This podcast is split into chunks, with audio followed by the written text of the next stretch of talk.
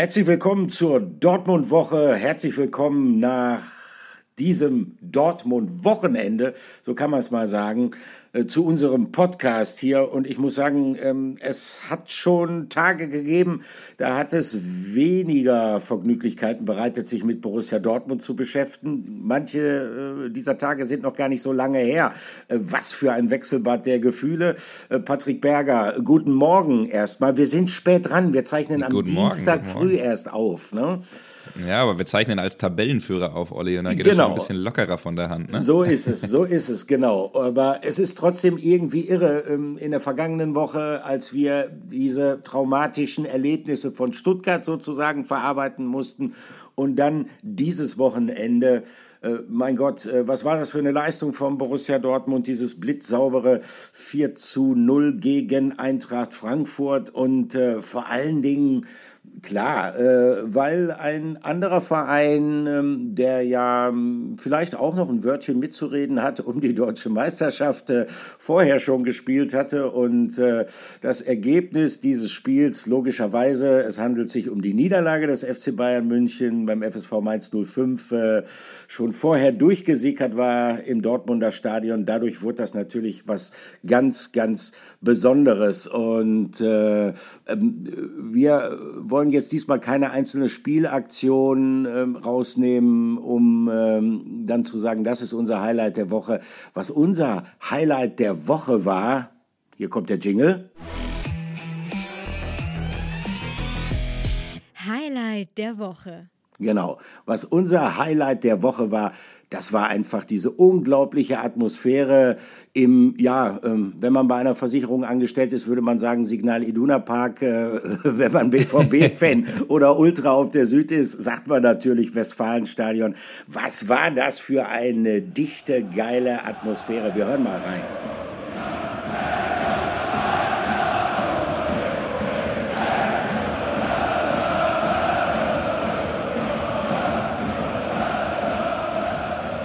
Unglaublich Gänsehaut, wenn man da reinhört, auch äh, noch ein paar Tage später nach diesem Spiel. Also ich muss sagen, Olli, seit ich BVB-Reporter bin, das ist jetzt noch nicht so lange wie bei dir, ähm, war es auf jeden Fall das lauteste Spiel im Westfalenstadion, sage ich bewusst. Übrigens für mich das PR-Eigentor des Jahres, also wie in man sich Tat, da mit den Fans anlegen kann. Ja.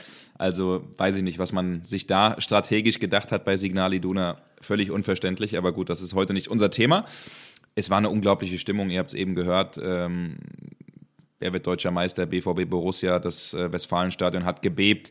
Die Süd, äh, unglaublich, jeder hat mitgemacht, auch vor uns auf äh, der Pressetribüne oder unter uns die Leute, die sitzen, die haben gar nicht gestanden.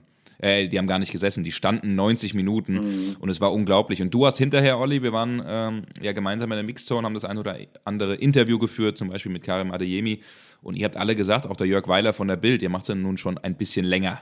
Ja, habt alle gesagt, das war das lauteste Spiel der letzten zehn Jahre, also 2012 vielleicht das letzte Mal, dass es so laut war. War das wirklich so, auch aus deiner Sicht? Also mir kam es tatsächlich so vor. Ähm, es hat immer wieder auch in den vergangenen Jahren Spiele gegeben, wo wirklich eine unglaubliche Atmosphäre geherrscht hatte, vorzugsweise bei den Revierderbys gegen Schalke 04 und natürlich in den direkten Aufeinandertreffen mit dem FC Bayern München. Da geht dann logischerweise auch immer das ganze Stadion mit.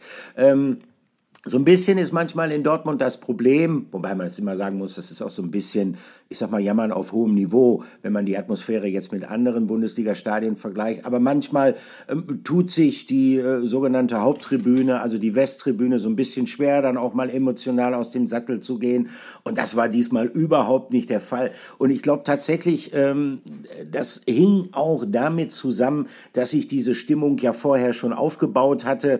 Äh, wir waren ja beide relativ früh vor Ort und äh, dann sickerten dann natürlich in der zweiten Halbzeit äh, des Spiels Mainz gegen Bayern äh, die Tore der Mainzer durch. Und man äh, hatte eigentlich schon vor Anpfiff das Gefühl, dass ihr ähm, atmosphärisch was ganz, ganz Besonderes auf uns zurollen wird.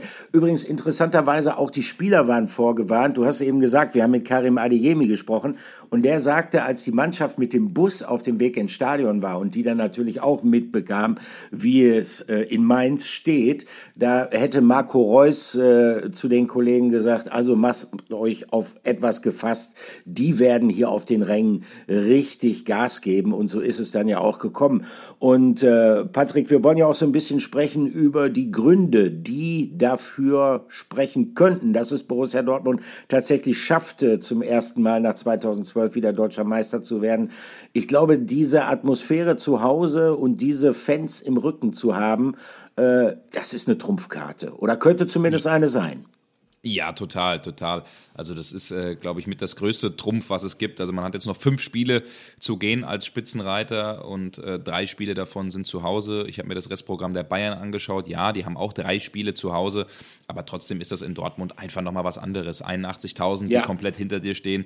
Man merkt jetzt auch, dass es nicht nur 81.000 sind, sondern wirklich die komplette Stadt, ganz Dortmund und Umgebung steht hinter diesem Verein, will nichts sehnlicher als diesen Titel, während man so ein bisschen das Gefühl hat, Klar sind die Bayern-Fans auch sauer, aber ähm, außer vielleicht der harte Kern hat man so das Gefühl, ach, die sind auch satt und ich will nicht sagen, die schenken das ab, aber ähm, ne, die haben jetzt schon so viel erlebt, sind so oft deutscher Meister geworden und da ist natürlich die Gier auch bei den Fans, dieses Ding unbedingt zu holen, natürlich in Dortmund ganz, ganz anders. Wenn wir uns mal die Heimbilanz angucken, Neun Spiele, ja. neun Heimsiege zuletzt. Das ist ein Vereinsrekord. Gab es auch unter Übervater Jürgen Klopp äh, nicht. Da, das darf man auch nicht vergessen. Also da hat Edin Terzic schon ganz schön was geschafft und auch was die Heimtabelle angeht in dieser Bundesliga-Saison.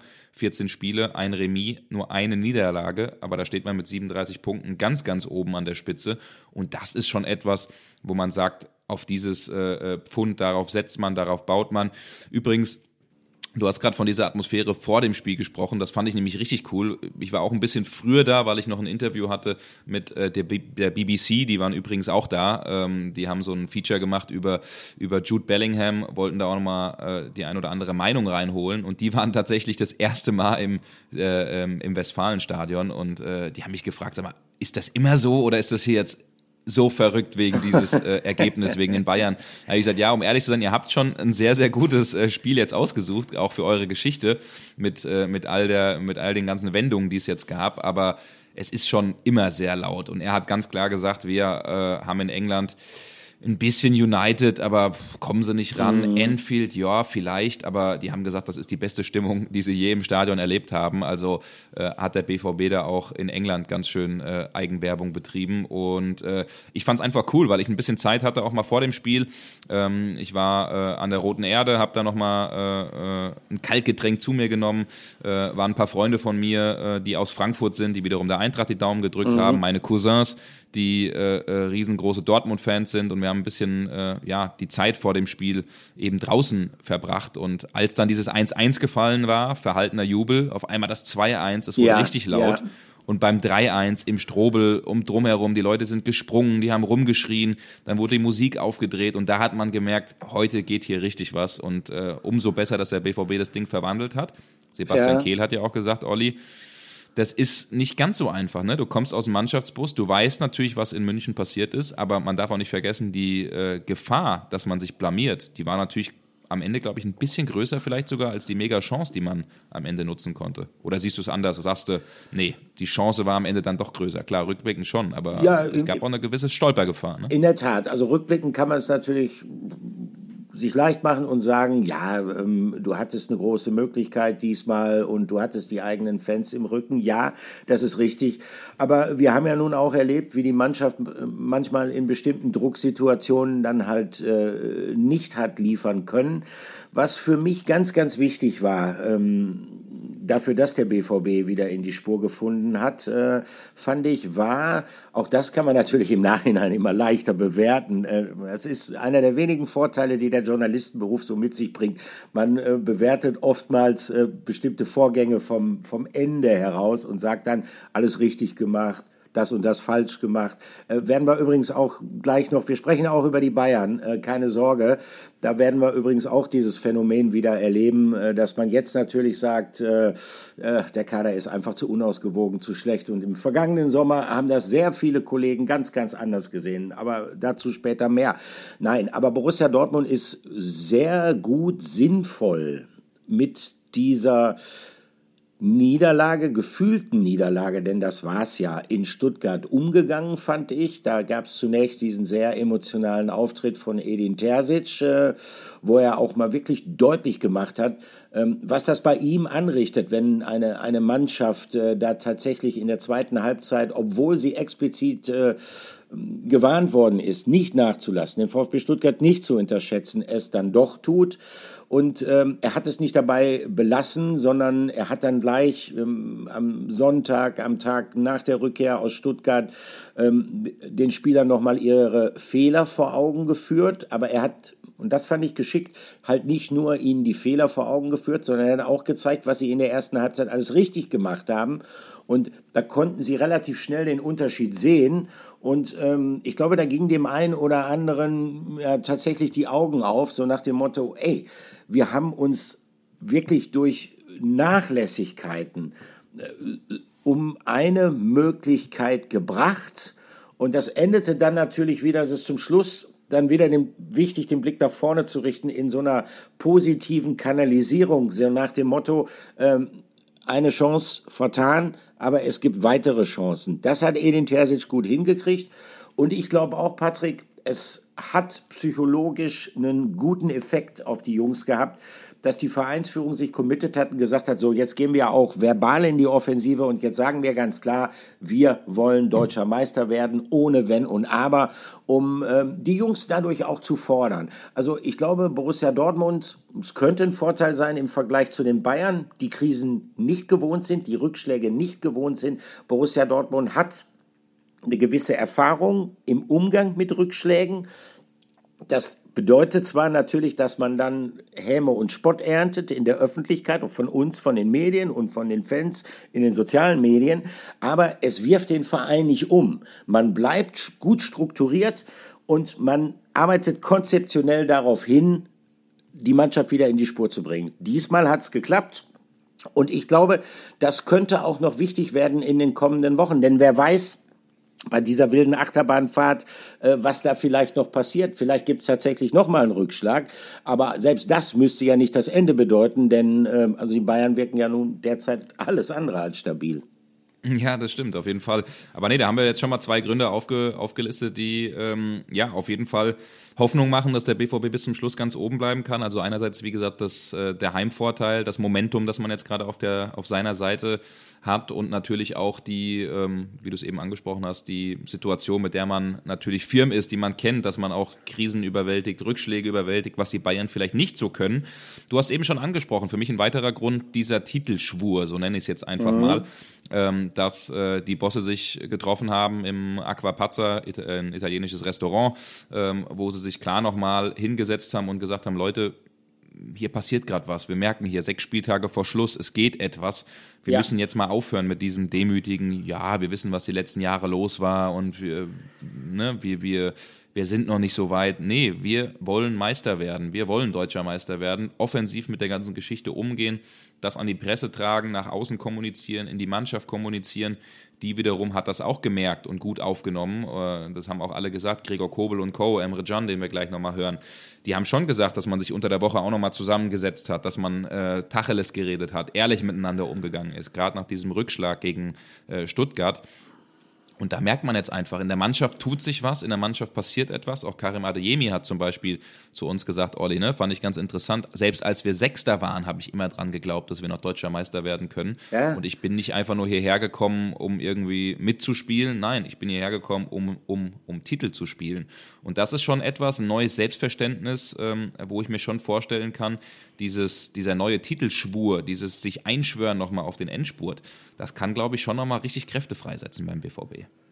Das denke ich auch. Man darf nicht vergessen, ähm, es lag nicht besonders viel Zeit zwischen äh, diesem Niederschlag, äh, das war es für mich in Stuttgart und dann dieser, ja, jetzt ein bisschen überhöht ausgedrückt, fußballerischen Wiederauferstehung gegen Eintracht Frankfurt. Äh, was interessant ist auch, wenn man sich das Spiel gegen Frankfurt nochmal genauer anschaut, ähm, dann muss man sagen, ähm, Eintracht Frankfurt war jetzt nicht unbedingt in jeder Phase dieses Spiels so unterlegen, wie es vielleicht das Ergebnis am Ende ausdrückt. In der ersten Halbzeit ähm, hatte die Eintracht auch ihre Möglichkeiten den Weg nach vorn, keine Frage.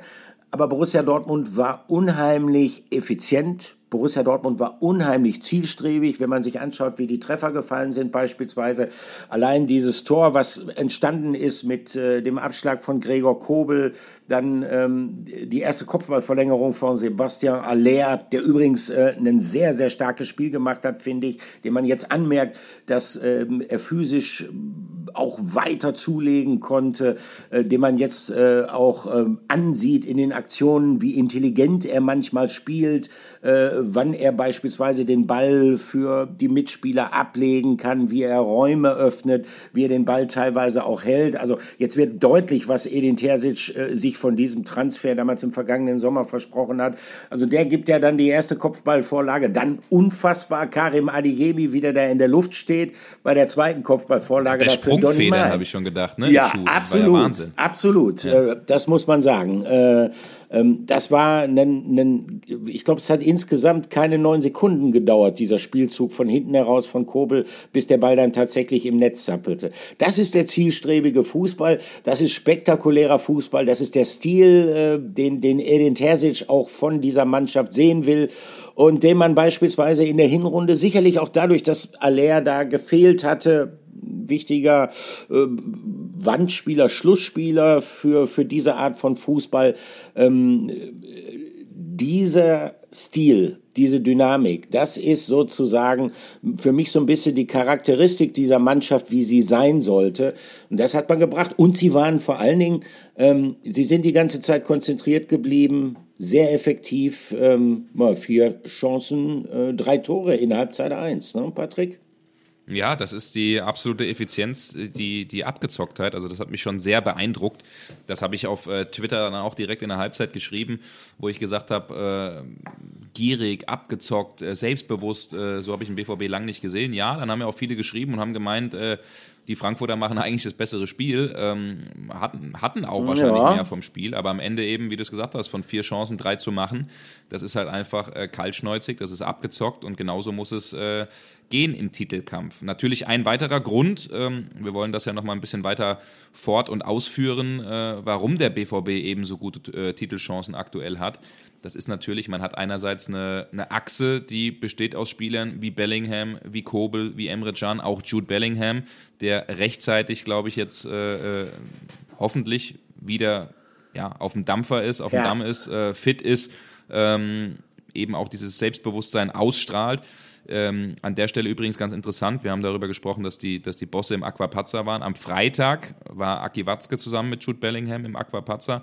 Vielen Dank an der Stelle. Ich finde es interessant, Olli, wie wir mittlerweile Geschichten machen, denn wir haben so eine coole Community hier auch im Podcast. Mir hat jemand am Freitag, der ähm, selbst im Restaurant war, was gegessen hat, äh, hat mir geschrieben, ich habe gerade den Watzke hier gesehen mit dem Bellingham. Ähm, äh, ist das ein neuer Vertrag? Über was reden die? Und dann äh, habe ich gleich mal den Recherchemotor angeschmissen und äh, mich natürlich beim BVB, bei Watzke, auch bei Bellingham im Umfeld umgehört. Und äh, nee, da ging es tatsächlich nicht um Vertragsgespräche, sondern wirklich einzig und allein darum, Bellingham auch nochmal mitzunehmen in diesen Titelkampf, äh, zu sagen, wir müssen alles unterordnen, keine Nebenschauplätze, ja. sondern wirklich uns voll fokussieren. Und das war halt ein Mittagessen, was der, was der Watzke eben öfter mit Führungsspielern äh, macht. Ähm, aber finde ich an der Stelle übrigens sehr cool, wie weit man mittlerweile ist, dass, äh, dass einem auch äh, Fans dann schreiben und, und Infos vielleicht auch mal weitergeben. Äh, macht schon Spaß, in welche Richtung sich das bewegt hat. Aber sehr ähm, schön. Wir haben, wir haben auf jeden Fall, Olli, noch zwei. Ja, Olli, du kannst das ja gar nicht, weil du bist ja gar nicht zu erreichen im äh, Social Media. Ne? Ja, ja, ja da, dir muss man ja immer noch eine Mail schreiben, ja, Herr man, Müller. Man wir haben hier gerade jemanden gesehen. man kann auch mal eine schöne Brieftaube losschicken. Nee, ich würde aber ganz, ganz ganz kurz noch mal zu Jude Bellingham sagen, weil ähm, äh, finde ich interessant äh, die Geschichte, dass es da vorher ein Treffen gegeben hat, in dem man ihm vielleicht, in dem es Watzke unter Umständen gelungen ist, ihn auch noch mal ein bisschen zu emotionalisieren. Äh, ich habe Jude Bellingham nach dem Schlusspfiff interviewt und äh, ich habe ihn dann mhm. gefragt, ich sag, was würde dir eigentlich äh, eine Meisterschaft mit Borussia Dortmund bedeuten. Auch so ein bisschen vor dem Hintergrund, dass man natürlich nicht weiß, ob er im kommenden Jahr, Spieljahr noch da ist Und er hat sehr emotional geantwortet, sehr überzeugend. Er hat gesagt, also ganz ehrlich, das würde mir alles bedeuten, das würde mir die Welt bedeuten, nach all dem, was dieser Verein für mich getan hat, welche Chance er mir gegeben hat damals. Also da merkte man schon richtig, ähm, dass, dass das für ihn ein sehr, sehr großes Ziel ist. Und ähm, wie er gespielt hat, äh, das war wesentlich dynamischer, wesentlich lebendiger als in den vergangenen Wochen. Also das kann natürlich ein ganz, ganz großer Trumpf sein, wenn er, wenn er diese Form, die er jetzt da gegen Frankfurt gezeigt hat, hält oder vielleicht sogar noch ein bisschen ausbauen kann. Hm.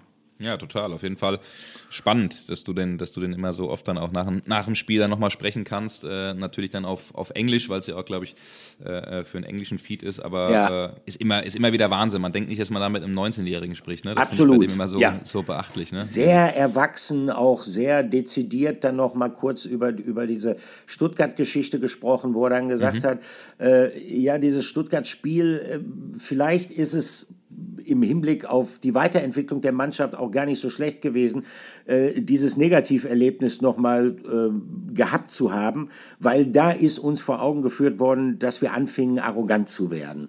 Ähm, Finde ich auch bemerkenswert selbstkritisch. Okay, also ja, da ja, muss tatsächlich, ja, mhm. da muss tatsächlich auch innerhalb der Mannschaft, es gab ja dann auch äh, muss es nicht unbedingt Aussprache nennen, aber äh, es haben sich dann auch, als man dieses Stuttgart-Spiel aufgearbeitet hat, haben sich halt auch Spieler zu Wort gemeldet, haben äh, durchaus selbstkritische Dinge von sich gegeben, ihre Einschätzungen auch nochmal gesagt. Also ähm, kurzum, äh, Terzic ist es da tatsächlich gelungen, die Spieler auch nochmal so richtig mit ins Boot zu holen. Und, äh, aber äh, jetzt sind wir ein bisschen vom Weg abgekommen.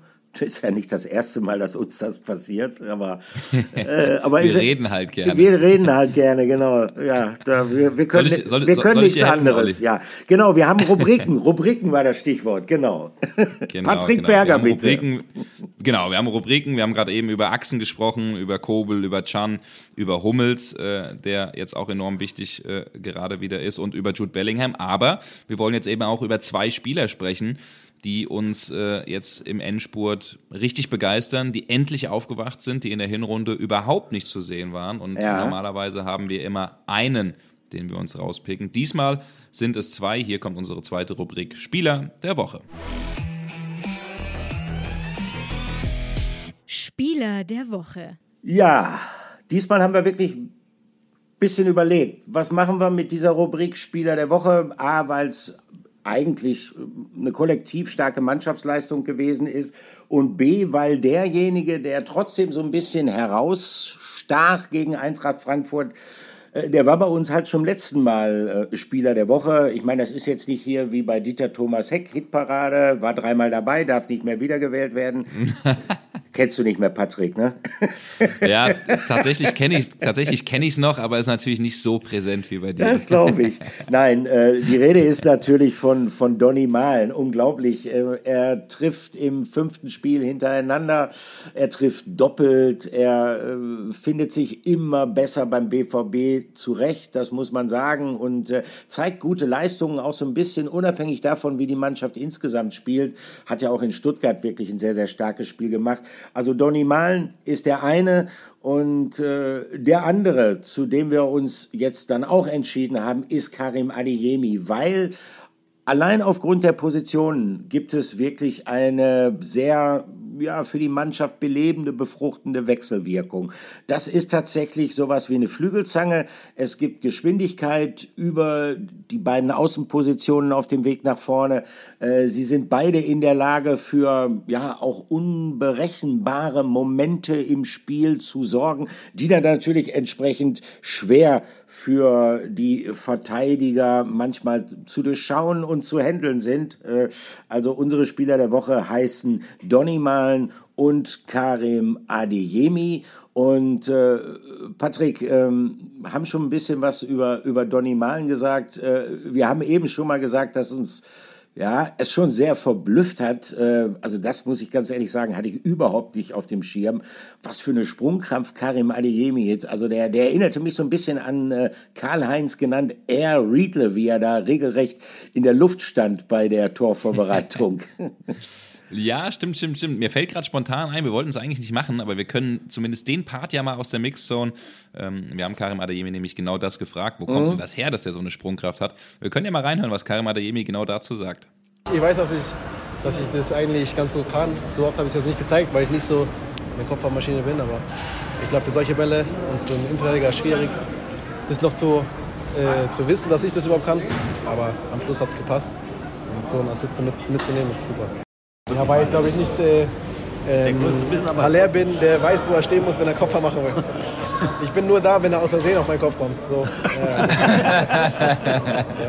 Ja, also interessant. Das scheint so ein richtiger Leichtathlet zu sein. Ne? Der schnellste Spieler im mhm. Kader, der, der wahrscheinlich am höchsten springt. Ich glaube, der, der Karim, das war so jemand, kann ich mir vorstellen, im äh, Sportunterricht früher in der Schule oder, oder, oder auf dem Internat. Äh, ich glaube, der konnte alles. Ne? Der, kommt, der konnte wahrscheinlich Hochsprung, der konnte wahrscheinlich äh, Weitsprung, der konnte wahrscheinlich äh, äh werfen, sprinten. äh, äh, ne? Ich glaube, das war, das war so eine richtige Sportsrakete. Ähm, mhm. Auf jeden Fall ihr habt es eben gehört, er, er weiß schon oder er wusste schon selbst, dass er recht hoch springen kann. Nur hat er es eben nie zeigen müssen und er ist halt eben nicht der Haller, dem so ein Ding dann einfach vorne auf den Kopf fällt. Der weiß dann nicht so richtig, wie er sich zu bewegen ja. hat, weil er eben eher einer ist, der aus der Tiefe kommt, der mit Tempo kommt, der mit Schnelligkeit kommt. Ähm, Finde ich an der Stelle tatsächlich ganz interessant. Ja, aber Adeyemi auch malen man darf nicht vergessen, über 30 Millionen Euro hat der BVB für beide ausgegeben. Zwischendrin wurden die schon mal als Fehleinkauf ja. abgestempelt, als, als Flop vor allen Dingen schon Donny Malen. Bei Adeyemi hat man immer gesagt, die Meinung habe ich an mancher Stelle auch vertreten, dass der noch nicht reif genug ist, äh, dass der ja, so ein bisschen noch den Kinderfußball in sich drin hat, dass das einfach noch nicht, noch nicht erwachsen aussieht, noch nicht abgezockt aussieht. Und mittlerweile muss man sagen, ähm, ist es echt eine richtige Verbesserung. Viele Gespräche auch, die Edin Terzic mit beiden natürlich geführt hat. Ähm, in der Hinrunde, das, das, also ne, gar nicht in Erscheinung getreten, Malen gar nicht getroffen, Adeyemi und dann jetzt eben in dieser Rückrunde voll da, Malen von fünf Einsätzen zuletzt sechs Tore, drei Vorlagen, Adeyemi liegt in den letzten sechs Spielen bei äh, äh, drei Treffern, drei Vorlagen, also das ist schon richtig, richtig gut ja. jetzt, das macht richtig Spaß und das ist halt auch enorm wichtig für den BVB, weil der hat in manchen Phasen, so ehrlich muss man sein, ohne Flügelzange gespielt. Ne? Und jetzt kommen die auf einmal. Jetzt hat man auch vorne einen Sebastian Haller drin. Ich glaube, den wolltest du auch nochmal explizit loben, äh, Olli, weil ja. der eben jemand ist, der jetzt vorne die Bälle abschirmt, sich richtig positioniert, ja, man hat, äh, man hat einfach diese, diese Achse, die sich jetzt gerade auch bildet und das ist, glaube ich, schon, schon ein großer Plus und Haller hat dir ja auch persönlich sehr gefallen, ne? Definitiv. Also Sebastian Aller, man darf niemals vergessen, wenn man seine Leistungen bewertet, äh, was hinter ihm liegt. Wahrscheinlich die mit Abstand schwerste Zeit seines Lebens mit dieser schlimmen Erkrankung, mit, mit, mit einer extrem fordernden, anstrengenden Therapie, fordernd für den Geist und natürlich auch für den Körper. Also erstmal es ist fast schon für mich ein Weltwunder, dass er so schnell dann tatsächlich zu einem Wettkampf-Comeback kommen konnte. Ich habe es lange Zeit nicht für möglich gehalten, dass diese Prognosen, oh, der könnte dann äh, mit, mit, mit Jahresbeginn 2023 tatsächlich schon wieder Bundesliga spielen, dass die tatsächlich auch äh, äh, in, in, gehalten werden können. So ist es gekommen. Und natürlich merkte man ihm dann anschließend an, dass das, was gewesen ist, nicht spurlos an ihm vorbeigegangen ist. Habe mich manchmal auch gefragt, Mensch, uh, sollte man ihm nicht öfter mal dann zwischendurch schöpferische Pausen geben? Hat dann relativ viel gespielt. Ähm, sicherlich auch in Ermangelung von Alternativen ganz vorne drin im Sturmzentrum. Äh, und hatte sicherlich auch ein paar Spiele, wo, wo er durchhing. Das merkte man. Aber äh, er ist dran geblieben und ich finde, dass man jetzt in diesem Spiel gegen Eintracht Frankfurt mal ganz klar seine Qualitäten gesehen hat, ähm, wie intelligent er auch spielen kann, wie clever er die Bälle abschirmen kann, wie er sie ablegen kann für die Mitspieler. Also das ist ein ganz, ganz wichtiger Faktor. Vor allen Dingen natürlich, Patrick, wie du gesagt hast, im Zusammenspiel mit diesen beiden schnellen, trickreichen äh, Flügelstürmern. Ähm, Adeyemi und Malen sind ja auch beides Spieler, die, ähm, sagen wir mal, nicht unbedingt nur klassische Außenspieler sind, sondern die ihre Stärken dann haben, äh, nach innen zu ziehen. Bei Donny Malen fantastisch dieser, ich sag mal, ich nenne es immer Robben-Move, also von außen entlang der Strafraumlinie nach innen zu gehen, sich dann blitzschnell zu drehen, fast ansatzlos auf das Tor zu schießen. Ähm, Unberechenbarkeit, das ist das, was Borussia Dortmund, fand ich, in der Hinrunde gefehlt hat was es den Gegnern häufig relativ leicht gemacht hat, die, die Spielzüge zu durchschauen. Und das ist das, was es den Gegnern jetzt sehr, sehr schwer macht. Also die Abwehr von Eintracht Frankfurt, sicherlich auch personell gebeutet, keine Frage, äh, hat das nie in den Griff gekriegt. Und äh, wie gesagt, das ist ein gewichtiger Grund, der für Borussia Dortmund im Titelrennen sprechen könnte. Ja, total, auf jeden Fall. Ein weiterer Grund, äh, den wir auf jeden Fall nochmal anführen können, ist äh, für meinen Geschmack das Restprogramm. Ja, die Dortmunder, mhm. die müssen zwar auch noch gegen äh, Gladbach zum Beispiel spielen. Wir haben, wir haben Augsburg, wir haben Mainz, wir haben Wolfsburg. Das ist natürlich alles nicht einfach. Gerade auch, äh, es ist ja immer noch der BVB. So ganz traue ich diesen Braten noch nicht. Aber die Bayern, die spielen äh, noch gegen Leipzig, die Bayern spielen noch äh, gegen Köln oder in Köln besser gesagt. Das ist ja, glaube ich, auch der Traum vieler BVB-Fans, dass äh, die befreundeten Kölner am Ende vielleicht nochmal den Bayern in die Suppe spucken und äh, diese Geschichte am Ende vielleicht nochmal dann wirklich zugunsten des äh, BVB hinlegen. Also das, ich finde aber trotzdem das Restprogramm, ich habe schon da, darüber gesprochen, Heimvorteil, du hast drei Heimspiele. Ich finde trotzdem, insgesamt ist es ein bisschen einfacher, finde ich, am Ende das Restprogramm für den äh, BVB. Die, die Bayern, die spielen noch in Bremen, das darf man auch nicht vergessen, ne? mit, ja. äh, mit Duxch, mit Füllkrug. Das ist, das ist alles in der aktuellen Konstellation, glaube ich, bei den Bayern äh, ein Programm, wo ich sagen würde, kleiner Vorteil für den BVB. Siehst du das auch so?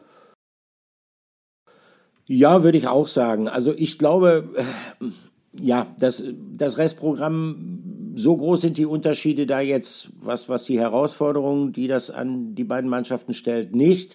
Ähm, vielleicht ist das von Borussia Dortmund etwas leichter, aber ich glaube, der entscheidende Faktor wird jetzt tatsächlich sein, wo es endgültig auf die Zielgeraden, äh, der Mai bricht bald an, der Saison gehen wird.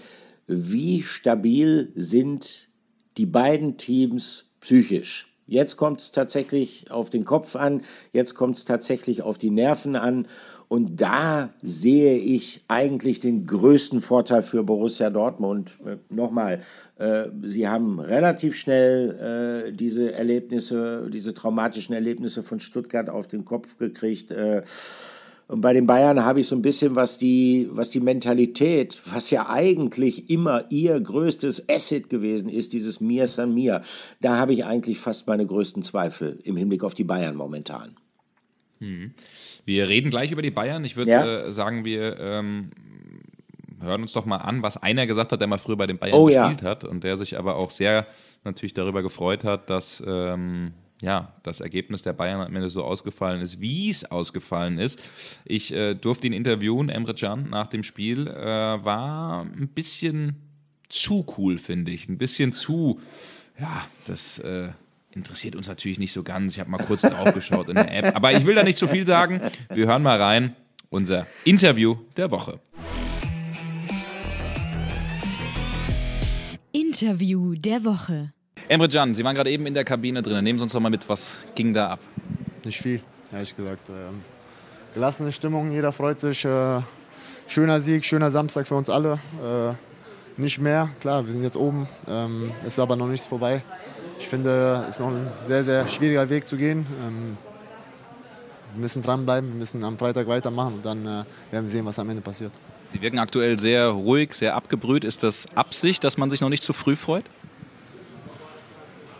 Das ist ja die Wahrheit, das ist Tatsache. Wir sind einen Punkt vor Bayern, es sind fünf Spiele zu gehen und keiner soll denken, dass wir heute irgendwie Meister geworden sind. Das ist, äh, ist noch nicht äh, fertig hier. Die Saison äh, geht noch einige Wochen und äh, wir müssen genau da weitermachen, wo wir heute aufgehört haben. Ich finde, heute war es ein äh, super Spiel von uns, eine super Energie im Stadion äh, von uns, von den Fans und das ist der richtige Weg und Freitag müssen wir weitermachen eben mal die Uhrzeiten aufgeschrieben. Um 16.55 Uhr ist es 1 zu 1 für Mainz gegen Dortmund gefallen, 17.03 Uhr ist 2-1 und ein paar Minuten später dann das 3-1. Wo waren Sie eigentlich zu dem Zeitpunkt und wie hat die Mannschaft das vor allen Dingen aufgenommen vor dem Spiel? Ich war im Bus und äh, ich habe Musik gehört, ich habe da nichts mitbekommen, ehrlich gesagt. Wirklich? Ich habe es mir, mir nicht angeschaut live, ich habe es äh, auf einer App äh, angeschaut, die Ergebnisse und äh, ich habe es nur selber für mich äh, dann wahrgenommen, aber ich glaube nicht, dass es jetzt im Bus oder so laut wurde. Ja. Insgesamt ist ja jetzt unter der Woche auch viel passiert. Äh, Sie haben offensiv gesagt, dass man natürlich jetzt Meister werden will. Edin Terzic, Sebastian Kehl, einen anderen Kurs eingeschlagen. Warum hat man das jetzt gemacht? Weil man wirklich gerade aktuell merkt, fünf Spieltage vor Schluss, es geht wirklich was? das war ja nicht offensiv, das, was ich gesagt habe. Ich habe nur das gesagt, wie es ist. Wir sind zwei Punkte hinter Bayern, sechs Spieltage zu gehen vor dem Spiel heute. Das muss einfach unser Ziel sein. Das ist ja nicht irgendwie, wir können ja dann nicht sagen, okay, dann Zweiter sind wir auch zufrieden am Ende. Klar wollen wir Meister werden, wenn wir sechs Spieltage vor Schluss zwei Punkte hinter Bayern sind. Heute sind wir vor den Bayern, aber es ist noch nichts vorbei. Wir glauben an uns, wir wollen das unbedingt hier in der Stadt mit den Fans, wir als Mannschaft. Es hat zu lange jetzt schon gedauert und äh, diesen Weg müssen wir weitermachen, aber es ist noch nichts vergessen. Äh, noch nichts vorbei, sorry die Mannschaft vielleicht das abschließen, hat natürlich ein starkes Spiel gemacht, sehr effizient gewesen. Hat man auch von den Rängen einfach gespürt, dass das heute vielleicht nochmal, die Stimmung ist ja immer gut hier, aber dass es heute nochmal anders war, zumindest hat das für mich so gewirkt. Das fand ich auch persönlich. Es war schon heute was Besonderes hier auf dem Platz mit den Fans. Ich glaube, schon beim Aufwärmen hat man mitbekommen, klar, es ist, wir müssen nicht drum herum reden. Das Ergebnis von Bayern hat uns auch einen Schub heute gegeben. Es war eine Motivation und ähm, ja, und äh, wie wir heute dann äh, reagiert haben nach dem Spiel letzte Woche, das war einfach hervorragend. Ich finde, war super, jeder ist marschiert für den anderen und äh, so müssen wir weitermachen.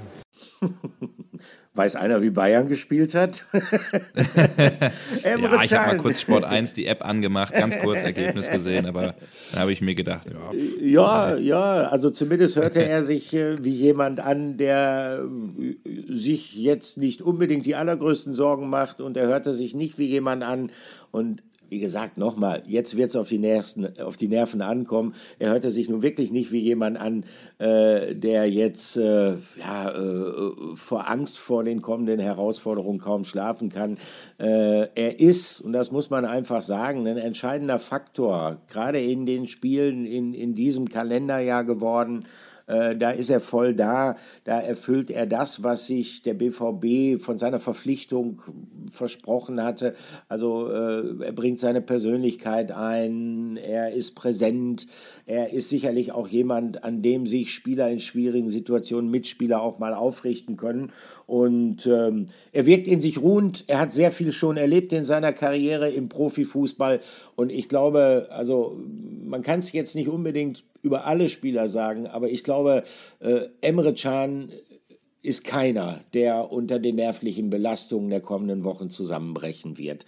Ähm, Nein, das glaube ich auch. Nee. Abgezockter Typ auf jeden aber, Fall. Aber es gibt derzeit natürlich auch äh, ein paar Spieler, da könnte man den Eindruck haben, dass sie vielleicht äh, diesen Anforderungen nicht so gewachsen sind. Äh, das ist jetzt äh, ein kleiner Themenschwenk, aber logischerweise, wir müssen hier natürlich über den FC Bayern reden, äh, denn ähm, ich meine, Patrick, machen wir uns nichts vor, wenn der FC Bayern die Stabilität, die er zumindest in der Hinrunde angedeutet hatte, beibehalten hätte, ähm, dann müssten wir uns über sowas wie Titelchancen für Borussia Dortmund wahrscheinlich gar nicht unterhalten. Nur diese Stabilität, dieses Mir San Mir, dieses Selbstverständnis, es ist futsch. Wo ist es hin, Patrick?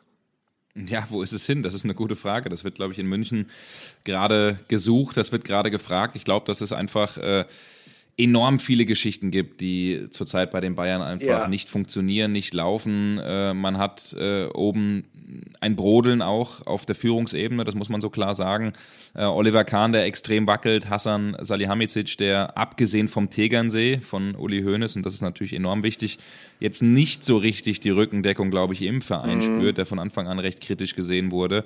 Man äh, hat jetzt, rückblickend lässt sich das, glaube ich, einfach sagen, dann äh, doch den ein oder anderen Transfer vielleicht gemacht, der falsch war oder Transfer vielleicht auch nicht getätigt. Man hat äh, Lewandowski verkauft, damit, glaube ich, die Lebensversicherung abgegeben, mit Manet jemanden gekauft, der einfach ähm, ja, überhaupt nicht funktioniert. Die Geschichte mit Manuel Neuer, der sich äh, verletzt hat, die Tapalovic-Affäre. Ähm, man hat ja so viele äh, ja. Fehltritte. Der FC Hollywood ist irgendwie zurück, ne? Der Trainerwechsel, Nagelsmann. Ähm, Gnabry, der irgendwie auf der Fashion Week rumfällt. Jetzt äh, ist ja wieder was Neues gekommen. Äh, Lucas Hernandez, wo die Frau am Ende jetzt bekannt gegeben hat, dass äh, sein Mann eine Affäre mit einem äh, Model hatte. Also das sind Geschichten, wo man sagt, der Boulevard freut sich natürlich extrem, ja. aber ich glaube, das tut am Ende den äh, Bayern eben nicht gut. Und dann muss man auch einfach sagen, Spieler, die normalerweise Achsen sind, Müller, auch äh, Jo Kimmich, auch Leon Goretzka, eigentlich unser Herzstück der Nationalmannschaft, wenn man das so möchte, bei denen funktioniert funktioniert ja, überhaupt nicht. Ja. Die sind in einem tiefen Loch. Ähm, und das alles sind, glaube ich, viele, viele Gründe, warum man in Dortmund vielleicht, vielleicht ein bisschen ketzerisch auch sagt, ein paar Jahre danach kann Thomas Tuchel die Bayern zum Meister machen, Olli. Äh, die Dortmunder zum Meister machen, so rum, ne? Endlich. Ja, ja, also, aber Thomas Tuchel ist tatsächlich ein gutes Stichwort. Äh, ich habe ihn ja zwei Jahre bei Borussia Dortmund erlebt. In einer Zeit, wo die Mannschaft, äh, abgesehen davon, dass sie nicht deutscher Meister geworden ist, äh, relativ erfolgreich war, ähm, hat ja auch äh, mit Tuchel den DFB-Pokal gewonnen. Und Thomas Tuchel war immer in so einem Spannungsfeld. Äh, also das Verhältnis zu Hans-Joachim Watzke war nie gut. Auch das Verhältnis zu Michael Zorg und Sven Mislint hat ähm, ja damals auch noch beim BVB war, war immer auch von Spannungen geprägt. Thomas Tuchel wirkte aber bei jedem einzelnen öffentlichen Auftritt sehr souverän, sehr strukturiert, hat uns Journalisten immer was gegeben und man hatte immer schon das Gefühl, okay, der mag vielleicht im persönlichen Umgang schwierig sein, ähm, das ist vielleicht auch jetzt nicht unbedingt derjenige, mit dem die Vereinsführung jetzt äh, auf dieser persönlichen Ebene am besten harmonisiert. Man kam ja aus dieser Wohlfühlphase mit Jürgen Klopp auch so ein bisschen raus, keine Frage, aber der Mann weiß immer, was er tut der weiß, was er sagt. Und wenn ich seinen Auftritt, den von Thomas Tuchel, nach diesem 1 zu 3 in Mainz gesehen habe, also da muss ich sagen, ähm, ich war jetzt nicht unbedingt, also schockiert wäre jetzt so ein starkes Wort, aber äh, ich, ich fand es verwundernd, weil ich habe Thomas Tuchel noch, mal, noch nie öffentlich so reden sehen. Er wirkte, und das hat er ja sogar auch äh, fast wörtlich so gesagt, er wirkte ratlos, er sagte, seine Mannschaft momentan äh, wirke wie ein Team, das 70, 80 Spiele schon in den Knochen habe, dass die Mannschaft nicht in der Lage ist, ähm, emotional körperlich und auch psychisch eine Reaktion zu zeigen.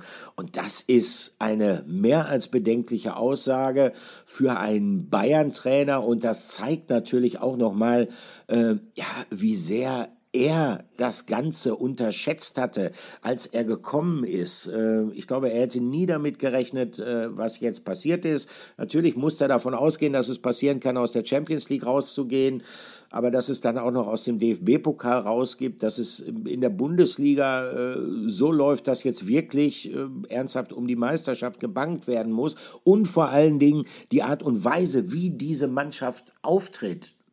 Mainz, zweite Halbzeit, schlicht und ergreifend desolat.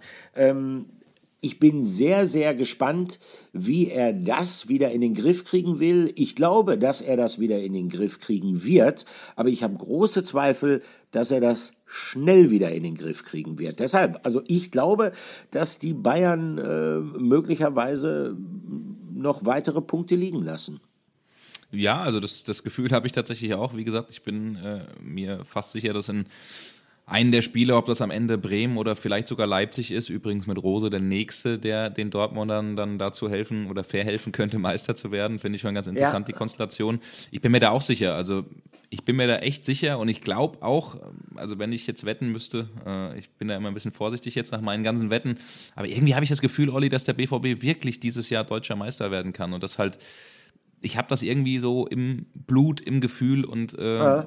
Die einzige Sache ist halt, ich weiß nicht, ob der BVB auch wirklich fünf Spiele am Stück gewinnen wird. Wahrscheinlich ist da irgendwo auch nochmal ein Remis dabei. Ja. Aber ähm, ich glaube halt, wie gesagt, die Bayern werden auch ein Spielchen verlieren. Aber wir haben Olli jemanden ja immer in München vor Ort. Ihr kennt ihn auch aus dem Doppelpass, auch aus dem Podcast hier, weil er als unser Bayern-Experte oft dazugeschaltet ist. Das ist mein Kollege oder unser Kollege Kerry Hau. Und der hat auch nochmal eine Einschätzung für uns, was denn gerade alles in München schief läuft und nicht funktioniert. Feuerfrei für Kerry. Lieber Patrick, lieber Olli, ich hatte schon vor knapp zwei Wochen geschrieben, wenn dieser FC Bayern deutscher Meister wird, dann nur deshalb, weil der BVB zu blöd dafür ist, das eben auszunutzen, diese Schwäche. Und ich bleibe auch dabei, das, was ich jetzt in Mainz erlebt habe am Wochenende, das war mit das Schlechteste, was ich in meiner Zeit als Reporter rund um den FC Bayern eben erlebt habe, generell diese Saison. Also da passiert ständig irgendwas, auch neben dem Platz. Das ist ein absolutes Pulverfass, dieser ganze Verein. Und ähm, es herrscht eine unglaubliche Unruhe, auch natürlich in der Kabine. Man hat es jetzt erlebt mit, dem, mit der Auseinandersetzung zwischen Leroy Sané und Sadio Mane in Manchester. Die Spieler gehen schon gegenseitig auf sich los. Da ist keiner zufrieden, da steht keine geschlossene Einheit auf dem Platz. Und da fehlt es auch einfach an Führung, an, ähm, ja, an Seele auch ein bisschen, muss man ganz klar sagen, weil jeder jeder ist mit sich selbst beschäftigt, ähm, keiner läuft für den anderen. Man muss auch ganz klar festhalten, dass in keinem Mannschaftsteil wirklich äh, aktuell ein Spieler dabei ist, der voll heraussticht. Vielleicht vorne nur Jamal Musiala, aber das ist der beste Torschütze, der jetzt auch seit der WM kein Tor mehr erzielt hat. Und das spricht ja auch Bände.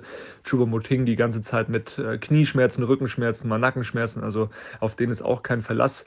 Ähm, und hinten natürlich äh, immer wieder anfällig, was aber nicht nur an den Verteidigern liegt, sondern eben auch an dem Mittelfeldzentrum, an dem ja einst gepriesenen Maschinenraum Kimmich Goretzka, der komplett kaputt ist. Also da funktioniert es überhaupt nicht.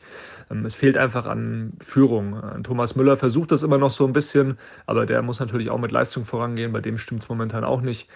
Aber sonst ist da viel Möchtegern dabei und kein richtiger Leader, wie er beispielsweise David Alaba war jahrelang, der auch mal wirklich in der Kabine so ein, ja, Zusammenhalt geschaffen hat, so ein Kabinenpapa, der fehlt bei den Bayern total. Das merkt man, plus eben Top-Leistungsträger, die zwar ihr eigenes Ding gemacht haben unter der Woche, die aber wirklich samstags 15.30 Uhr voll da waren. Lewandowski, dann früher Robben, Ribery, diese Spielertypen, die gibt es bei den Bayern einfach nicht mehr. Und das merkt man aktuell, plus hinten natürlich Jan Sommer strahlt nicht das aus, was Manuel Neuer ausstrahlt oder ausgestrahlt hat über viele Jahre. Und ähm, das ist dann am Ende ganz klar auch keine Frage des Trainers. Also wir haben ja viel diskutiert über Julian Nagelsmann, jetzt Thomas Tuchel, aber aber der Trainer kann da überhaupt nichts für. Ähm, es ist genauso wie unter Nagelsmann, die Mannschaft äh, führt manchmal sogar in der Bundesliga, bricht dann aber wieder ein und kann es einfach konstant nicht runterspielen. Man hat immer mit diese Ausreißer, wie auch in der Champions League jetzt das Heimspiel, das Rückspiel gegen Man City, als man wirklich sich teuer verkauft hat, aber das kommt eben einfach zu selten, das kommt nicht konstant. Eine Mannschaft, die über 90 Minuten nicht diese Seriosität, diese Professionalität an den Tag legt und dann eben auch die Chancen nicht verwandelt. Und das ist ein Riesenproblem. Deswegen fehlt mir persönlich auch der Glaube, dass die Bayern das in den nächsten Spielen noch irgendwie rumreißen, dass sie wirklich diese 15 Punkte aus fünf Spielen holen, weil einfach, ähm, ja, wie schon angesprochen, diese, diese Geilheit auch fehlt. Das merkt man überhaupt nicht mehr auf dem Platz. Da ist wirklich, wie gesagt, jeder mit sich selbst beschäftigt. Und man hat noch einige schwere Brocken vor der Brust. Man hat noch Bremen auswärts, das wird ganz schwer. Man hat noch Leipzig zu Hause und man hat Köln auswärts. Also mir fehlt wirklich äh, der Glaube daran, dass die Bayern das machen. Und ähm, die Dortmunder müssen sich einfach jetzt auf sich selbst konzentrieren. Sie haben es in der eigenen Hand. Und wenn sie diese fünf Endspiele gewinnen, dann ist alles klar. Und ich glaube, das wäre auch mal eine gute Geschichte für, die, für den ganzen Wettbewerb, für die Bundesliga, auch für die Bayern weil dann wird sich, glaube ich, auch einigen Verantwortlichen mal die Augen öffnen ähm, und vielleicht dann auch mal wirklich ein Umbruch stattfinden im Sommer, der auch mal unangenehm ist, wo dann wirklich auch mal Spieler hinterfragt werden, die schon seit Jahren lang eigentlich Weltklasse sein wollen, aber nur Durchschnitt liefern. Das soweit meine Einschätzung. Bisschen länger geworden, Patrick. Du hast gesagt 1,30, aber das musste mal raus. Ich hoffe, das passt so und wünsche euch natürlich eine schöne Woche und viel Spaß mit dem Podcast. Danke, Kerry Hau, für diese wie immer profunde Einschätzung. Ähm, so ein bisschen, Patrick, hat der Kerry auch äh, mein Mitgefühl in diesen Tagen ich glaube, über Arbeit äh, muss er sich äh, gerade nicht beklagen. Das stimmt, das stimmt. Ich habe gestern wieder lange mit ihm telefoniert, äh, weil wir echt, das ist, glaube ich, der Mann, mit dem ich am meisten äh, telefoniere, abseits der eigenen Familie. Äh. und der, also der ist klar, also das ist natürlich eine Krise bei den Bayern und dann auch so eine Krise, wenn die vielleicht titellos rausgehen. Also der äh, bräuchte irgendwann einen ziemlich langen Sommerurlaub, glaube ich. Ja, der ja. geht da auf der letzten Rille, aber Klar, ja, als brauch, Reporter ist es nun mal so. Ne? Die Bayern brauchen alle Urlaub. Felix war ja im Doppelpass äh, am Sonntag. Felix Magath ja, hat das so ein bisschen mokiert. Ich, machen die da Urlaub? Jetzt wollen sie schon wieder in Urlaub und so weiter. Aber nein, aber das ist ja vielleicht auch die Tatsache, dass Thomas Tuchel sagt, jetzt pass auf, äh, drei Tage frei nach dieser Mainz-Niederlage. Das ist für mich auch so ein Indiz, so nach dem Motto, also äh, versucht irgendwie den Kopf frei zu kriegen. Das ist ein Indiz wirklich für die Ernsthaftigkeit dieser Krise. Wenn wenn Trainer dann tatsächlich zu, zu solch einem äh, Mittel auch greifen, äh, sollen ja dann wohl, äh, warte mal, muss man nachrechnen, Mittwoch kommen sie zurück aus dem Urlaub, die Bayern. Ne? Ja, schön. Ja. Gut erholt, hoffe ich. Vielleicht machen sie doch, doch nochmal die eine oder andere FC Hollywood-Geschichte mehr und der BVB, der, der trainiert, der konzentriert sich, der ja, ist fokussiert. Ja.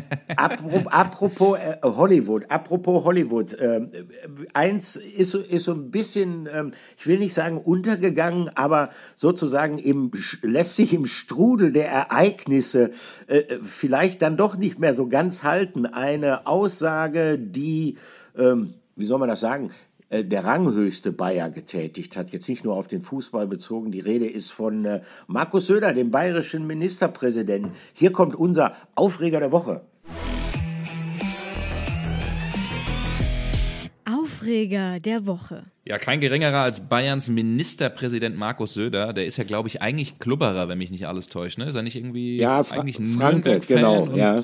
Genau, zeigt sich aber sehr oft natürlich als Bayer im Trikot des FC Bayern München. Muss natürlich da auch die äh, ja, Wählerschaft natürlich, glaube ich, da im eigenen Land abholen. Naja, der hat äh, ein bisschen gestichelt vor dem Spiel, hat nämlich äh, gesagt, die Dortmunder sind eigentlich fast zu doof, um deutscher Meister zu werden. Ähm, das ist natürlich schon ein Spruch, der, glaube ich, vielen am Ende nicht ganz so gut gefallen hat. Also Markus Söder hat dann noch gesagt, ich bin sehr optimistisch, dass wir deutscher Meister werden. Die Dortmunder, die helfen einem und äh, daraufhin hat natürlich auch Aki Watzke reagiert und der hat äh, ganz cool gesagt, ähm, ja, die Antwort, die kommt spätestens in fünf Wochen. Mhm. Und hat das Ganze mit einem Zwinker-Smiley versehen. Und äh, ich finde es ganz interessant. Ähm, der NRW-Ministerpräsident, der Hendrik Wüst, der hat sich dann auch gleich geäußert. Und zwar jetzt nach diesem Spiel oder nach diesem Spieltag und äh, hat gesagt, ganz, ganz lässig, ja, die Dortmunder, die sind einfach schlau. Die wiegen die Bayern in Sicherheit und äh, ja, halten die Bundesliga spannend. Und dann schlagen sie zu. Also finde ich ganz lustig, äh, ja. dass das äh, jetzt auch auf der Ebene äh, angekommen ist. Man könnte meinen, dass in äh, Bayern demnächst äh, Landtagswahlen anstehen, oder? Ja, das, äh, diesen Verdacht könnte man tatsächlich haben. Aber ich meine, ich meine andererseits, ähm, es sind ja noch äh, fünf Spieltage zu spielen und das würde Markus Söder ja zumindest theoretisch auch die Möglichkeit geben, seine Meinung vielleicht noch äh, möglicherweise mehrfach zu ändern. Ähm, das hat er ja durchaus, sagen seine Kritiker, bei anderen Themenfeldern auch schon unter Beweis gestellt, dass er über diese Fähigkeit verfügt. Aber auf der anderen Seite, mein Gott, ist ja ganz schön, ähm, in früheren Jahren gab es dieses Ballyho äh, sozusagen direkt zwischen den Vereinen. Ähm, das findet äh, bei diesem Titelkampf nicht so richtig statt, aus guten Gründen. Dortmund erst vor einer Woche diesen Rückschlag in Stuttgart gehabt. Äh, die Bayern haben eine Krise, da sollte man jetzt äh, vielleicht auch nicht unbedingt äh, vollmundige Kampfansagen wagen. Aber es ist doch schön, dass dann in, in dieses Vakuum die Politiker springen. Dass es auch ein bisschen was zu schmunzeln gibt. Weil, ich meine, eins darf man auch nicht vergessen, nach wie vor, ähm, auch wenn es manchmal einem anders vorkommt, es geht immer nur um Fußball so ist es doch. Es ist nur Fußball, genau ja. so ist es. Und Fußball ist am Ende Unterhaltung. Wir sind in einer großen Unterhaltungs- und Medienbranche und äh, ja, ich, ich muss da selbst manchmal schmunzeln, wenn wir auch, äh, äh, weiß ich nicht, an Geschichten dran sind, auch was für Ideen manchmal kommt. Und man muss noch den fragen und den ja. fragen und klar, den, den, ne, den Bäcker um die Ecke und den Politiker und am Ende den, äh, weiß ich nicht, äh, äh, Millionär, der irgendwo gerade ein Wirtschaftsimperium hat und keine Ahnung, mhm. äh, weiß ich nicht, mittlerweile Sta Stars und Sternchen, das mhm. gehört ja irgendwie auch zum Fußball dazu. Aber auf jeden Fall ein schöner Aufreger. Äh, müssen wir am Ende gucken, wer recht hat. Ich persönlich hätte am Ende, glaube ich, kein Problem damit, wenn der Markus Söder da äh, mit seiner Aussage am Ende blöd dasteht. Aber gucken wir doch mal am Ende, Olli, oder? ja, du, wie gesagt, äh, da kann man jetzt nur Aki Watzke zitieren. Äh, wir sind alle schlauer am 27. Mai. Genau, genau. Da kommt auf jeden Fall die Antwort. Olli, wir sind äh, oder gehen hier gut durch in unserem äh, Podcast und ähm, ich muss sagen, ich bin auf ein spannendes Thema gestoßen, ja. ähm, das mir gar nicht so richtig be bekannt oder bewusst war. Und äh, ich habe mir gedacht, das könnte doch eigentlich ein Thema sein, das eine Rubrik wäre oder das ähm, eine Erwähnung wert wäre in einer Rubrik, die eigentlich deine ist. Du kannst mhm. uns ja mal sagen, Olli, was wir gefunden haben. Ja, in der Tat, in der Tat. Also ähm, das ist ein Thema, äh, dass ich, ich hatte es verdrängt, äh, weil es ist mittlerweile, es ist fünf Jahre her, dass, dass ich das ereignet hatte, aber es hat einen Grund, warum wir äh, dieses Ereignis, was ungewöhnlich für den Fußball war und was, was mit Borussia Dortmund zu tun hatte, dass wir das jetzt nochmal hervorkramen, denn es geht um einen Mann, der momentan ja in aller Munde ist, der momentan sowas wie den Höhepunkt seiner Karriere erlebt, äh, 23 Jahre alt, Stürmer beim AC Milan, sein Name Rafael Leao, äh, portugiesischer Nationalspieler. Und ich weiß nicht, der eine oder andere hat möglicherweise ähm, in der Champions League das Viertelfinal-Rückspiel von Milan gegen Napoli gesehen und ähm, hat das Tor, äh, was dann letztendlich äh, Olivier Giroud für Milan erzielt hat, gesehen, insbesondere die Entstehung. Also das ist großartig gewesen. Ein Sololauf von Rafael Leao über mehr oder weniger das komplette Feld, äh, 70 Meter, hat dabei drei Gegenspieler stehen lassen und hat dann den Ball rübergeschoben zu Giroud, der einfach nur äh, das Ding ins Tor schieben musste. Giroud äh, war sich bewusst, was das für eine großartige Vorarbeit war, hat beim Torjubel dann so getan, als ob er Leao die Schuhe geputzt hätte und äh, die Gazzetta dello Sport hat, äh, und das liebe ich so an den italienischen Kollegen, äh, äh, die sind manchmal sehr pathetisch, äh, manchmal auch ein bisschen zu viel Zuckerguss in den Formulierungen, aber es ist ja teilweise auch wie Musik. Ich zitiere mal die Gazzetta dello Sport über äh, dieses Tor. Leo betrat die Bühne des Stadions, das nach einem Herrn benannt ist, der dort oben die Rivalität für einen Moment beiseite ließ und der Magie von Leao applaudiert hat. Das Stadion ist natürlich das Diego Armando Maradona Stadion, logischerweise in Neapel. Und äh, das hat die Gazzetta dello Sport über diese wunderbare Vorarbeit geschrieben. Ähm, Bastian Schweinsteiger sagt über Leao, er kann, wenn er so weitermacht, einer der Top 3 Stürmer der Welt werden und ähm, ist schon in der vergangenen Saison zum Spieler der Saison ähm, der Serie A gewählt worden. Aber jetzt kommt es, jetzt kommt es. Was hat das Ganze mit Borussia Dortmund zu tun oder nicht zu tun? Hier kommt unser Flashback der Woche. Flashback der Woche. Ja, ein ganz spannender Fall sogar, den ich, so ehrlich bin ich, tatsächlich gar nicht auf dem äh, Zettel hatte. Mir hatte das äh, jemand geschickt und ich habe mir das dann nochmal so ein bisschen angeschaut.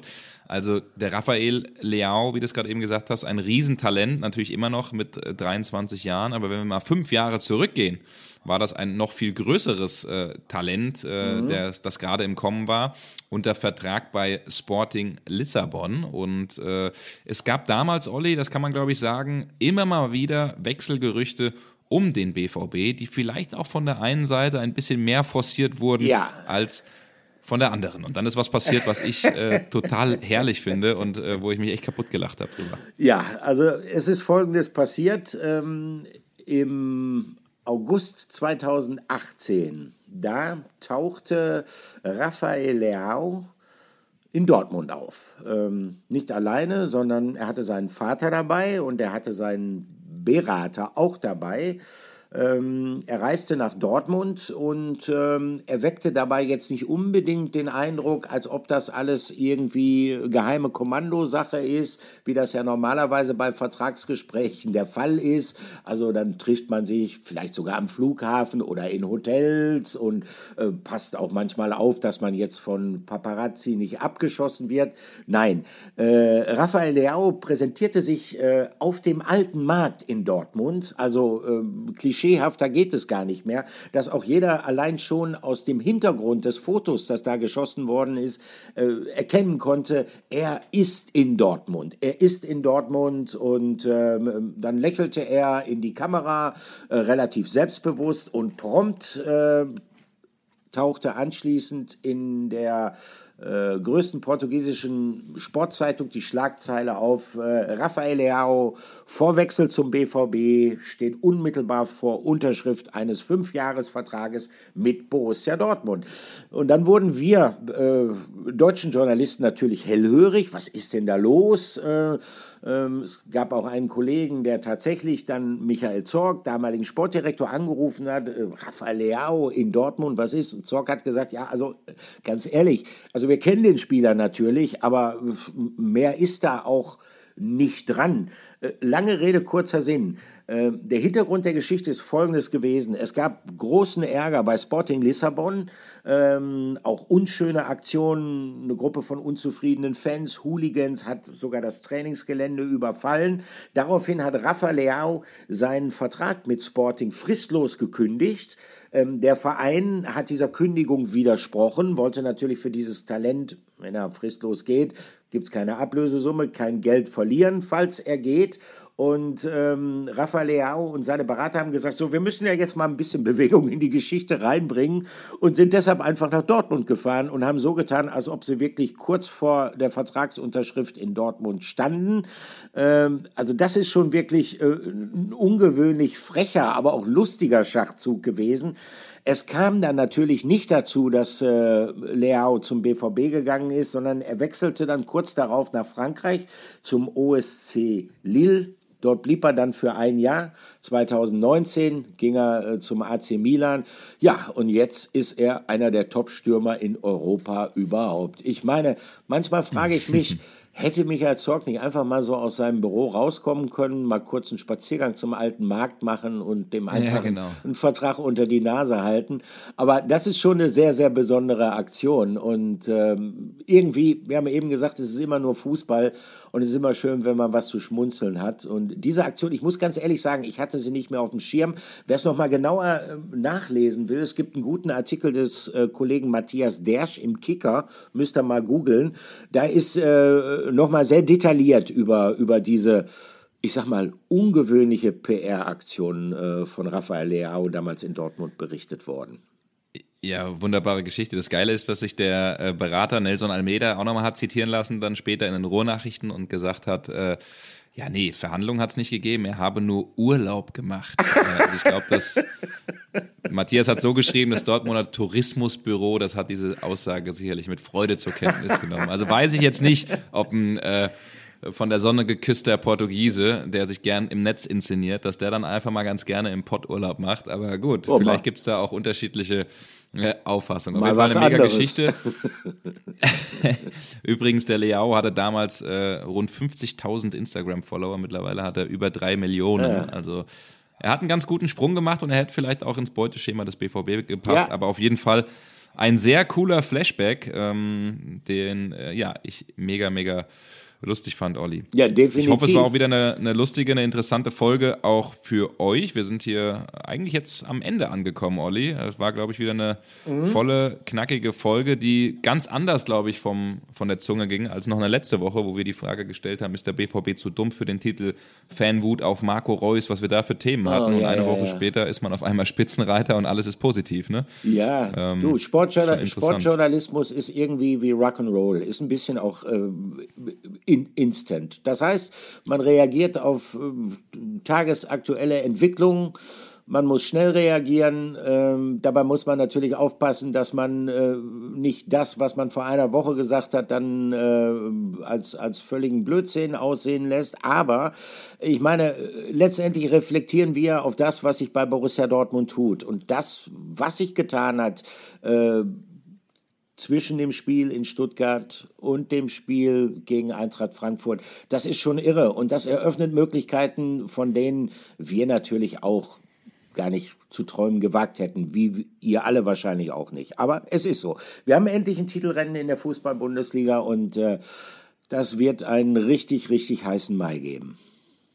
Auf jeden Fall. Freue ich mich sehr drauf. Genauso am Freitag auf das äh, Spiel Kleines Revierderby in Bochum gegen den BVB. Ähm, eine sehr schwere, knackige Geschichte, aber wenn der BVB jetzt, glaube ich, am Ende so konzentriert dran geht wie jetzt äh, im Spiel gegen die Eintracht, dann dürfte da normalerweise nichts passieren. Aber schauen wir mal. Ich habe auf jeden Fall total Bock, Olli. Wir sehen uns Freitag im ja. Stadion und ähm, falls ihr irgendwas wissen wollt, irgendwas hören wollt, irgendeine Frage euch unter den Nägeln brennt, ähm, Schreibt uns einfach, ihr wisst, wo ihr uns oder vor allen Dingen mich findet. Olli dann wie immer per Brieftaube.